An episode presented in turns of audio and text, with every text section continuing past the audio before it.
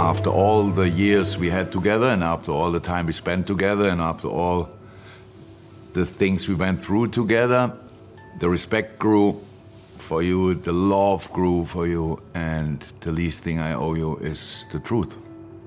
And that's the truth. Das war Jürgen Klopp heute, als er seinen Abschied als Trainer von Liverpool angekündigt hat. Er schuldet den Fans die Wahrheit, hat Kloppo gesagt. Und die schulde ich Ihnen natürlich auch, wie in jeder Folge von Was jetzt. Zum Beispiel zur Frage, wie sich Demos auf Wahlen auswirken können. Und was der Internationale Gerichtshof zum Krieg im Gazastreifen verkündet hat. Ich bin Pia Rauschenberger, aufrichtig wie immer am Mikrofon. Der Redaktionsschluss war 16 Uhr. Von Ahrensfelde bis Zossen. Heute Morgen und am Sonntag gibt es wieder Demos in ganz Deutschland. Wir haben von der Woche ja schon mal mit einem Protestforscher darüber gesprochen, an wen sich die Demos eigentlich richten. Wir wollen jetzt noch mal etwas konkreter werden, denn im September wird ja in Thüringen, in Brandenburg und in Sachsen gewählt. Und Lenz Jakobsen hat sich eingehend mit der Frage beschäftigt, wie Demonstrationen sich auf Wahlen auswirken können. Hallo Lenz. Hallo Pia. Es gibt ja eine Studie aus Italien, die hat gezeigt, dass die Proteste dort gegen den Rechtsruck 2020 die Lokalwahlen beeinflusst haben. Lassen sich solche Studien auf Deutschland übertragen? Ja, es gibt zumindest einige, aus denen man ein bisschen was lernen kann über äh, die möglichen äh, Wirkungen in Deutschland. Es gibt diese Studie aus Italien, die du erwähnt hast. Es gibt auch noch welche aus Griechenland und aus Frankreich und auch noch welche aus Bolivien.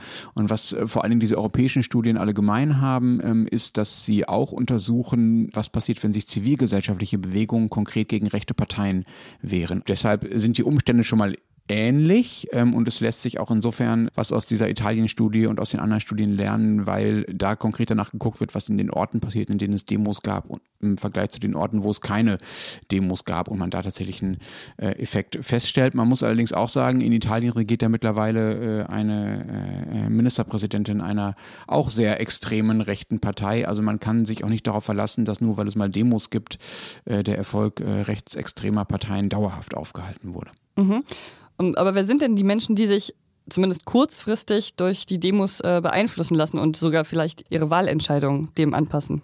Die Leute, die man dadurch erreicht, sind vor allen Dingen die, die noch nicht ideologisch gefestigt sind, also die nicht sowieso schon die rechtsextreme Partei wählen, sondern die vielleicht nur dahin tendieren, die sich noch nicht sicher sind. Man erreicht auch Nichtfehler ganz gut dadurch, also Leute, die sonst vielleicht zu Hause bleiben würden und jetzt merken, oh, da geht es ja offenbar wirklich um was, wenn nur so viele Leute auf die Straße gehen. Also das sind die klassischen Effekte. Man wird jetzt nicht dafür sorgen, dass Björn Höcke aus der AfD austritt oder die Leute, die ihm sowieso schon äh, äh, alles glauben, plötzlich ihre Meinung ändern.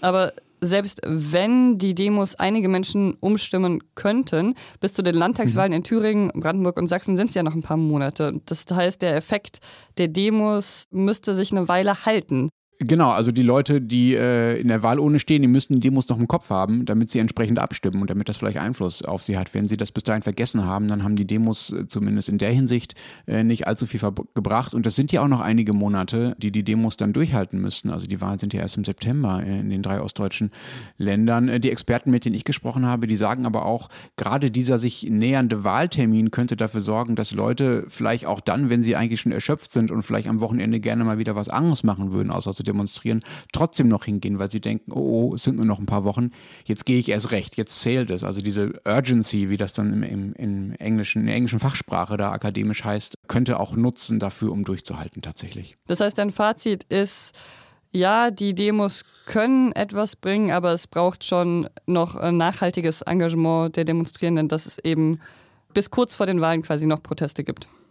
Ja, also es braucht zeitliches Durchhaltevermögen, es braucht aber auch Einigkeit. Also diese Demonstranten äh, müssen auch in der Lage sein, sich darauf zu einigen, was sie eigentlich wollen. Das ist eigentlich ganz einfach, weil sie ja nur gegen die AfD sind und keine extra Agenda brauchen, aber sie müssen auch anschlussfähig bleiben für Konservative beispielsweise. Also ob die CDU dort mitläuft oder nicht, ist tatsächlich entscheidend. Also wenn diese Demonstrationen ähm, als links oder sogar als linksradikal erfolgreich gebrandmarkt werden, vielleicht auch weil dort Reden gehalten werden, die in dieses Muster passen, ähm, dann wird der Effekt, den Ansehen das auf mögliche AfD-Wähler haben kann, natürlich äh, gegen Null tendieren. Vielen Dank dir, Lenz. Gerne. Im Gazastreifen gibt es diese Woche wieder schwere Kämpfe. Und währenddessen hat heute in Den Haag der Internationale Gerichtshof eine erste Vorentscheidung gefällt. Südafrika hatte ja einen Eilantrag über Schutzmaßnahmen für die PalästinenserInnen gestellt.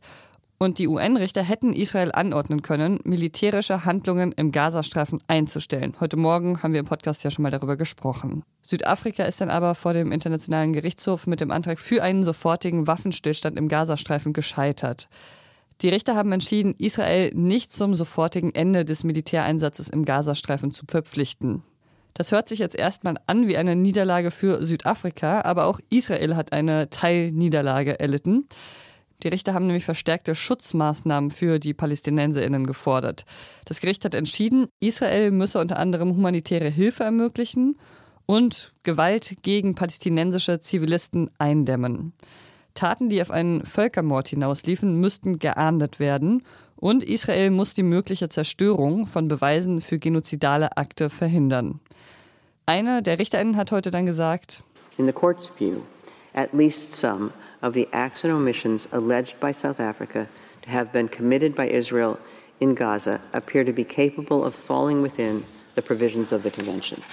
Nach Ansicht des Gerichts könnte also zumindest an einigen der Vorwürfe an Israel etwas dran sein. Given this conclusion, the court considers that it cannot accede to Israel's request that the case be removed from the general list. Das heißt, das Gericht will den Fall noch nicht für beendet erklären.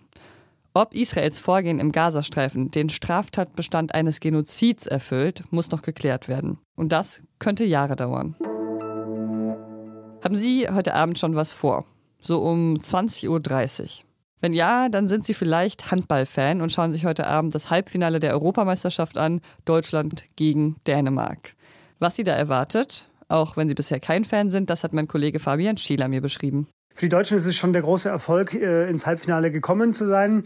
Und die Spieler sagen selbst, äh, in neun von zehn Spielen gewinnt Dänemark. Sie setzen allerdings darauf, dass eben heute dieses eine andere Spiel ist. Ähm, das liegt auch am Heimvorteil. 20.000 Menschen hier in der Kölner Arena. Die werden versuchen, das deutsche Team nach vorne zu peitschen. Und äh, ja, im Handball ist vieles möglich. Handball ist ein emotionaler Sport. Handball ist manchmal auch ein sehr überraschender Sport. Und das ist die Chance, auf die das deutsche Team heute hier setzt. Und wenn Sie bei Handball eher Fragezeichen vor Ihrem inneren Auge sehen, dann empfehle ich Ihnen einen Text von Fabi. Da beantwortet er 55 Handballfragen für EinsteigerInnen. Zum Beispiel, was wird da vom Boden gewischt? Und wer ist der Messi des Handballs? Und wie wichtig sind große Hände? Den Text verlinken wir Ihnen in den Shownotes. Was noch? Die US-amerikanische Chemieprofessorin Michelle Frankel hat in England mit nur einer Prise Salz für ziemlich viel Unmut gesorgt. Sie hat erforscht, wie man die perfekte Tasse Tee zubereitet, hat dafür Texte und Forschung aus mehr als 1000 Jahren durchgearbeitet, Experimente gemacht und dann ein Buch darüber geschrieben. Ihr Ergebnis? Die Milch für den Tee sollte vorgewärmt sein und eine Prise Salz hilft, um bitteren Beigeschmack auszugleichen. Aber I mean, I've never heard anything like it. Absolute craziness. Don't mess with a cup of tea. You can't add salt and warm the milk. I don't know what she's thinking. die wahren Kenner des Tees waren davon nicht so begeistert.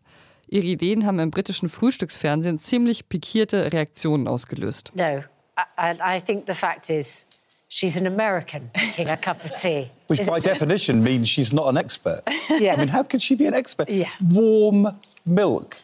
Ridiculous. And salt, yes. Also komplett verrückt und unvorstellbar für die Moderatorin und ihre Gäste, die gute alte britische Cup of Tea so zu besudeln. Und sie haben das Vergehen der Forscherin darauf geschoben, dass sie Amerikanerin ist. Die US-Botschaft in London hat dann in einer Mitteilung auf dem Kurznachrichtendienst X scherzhaft noch einen draufgelegt.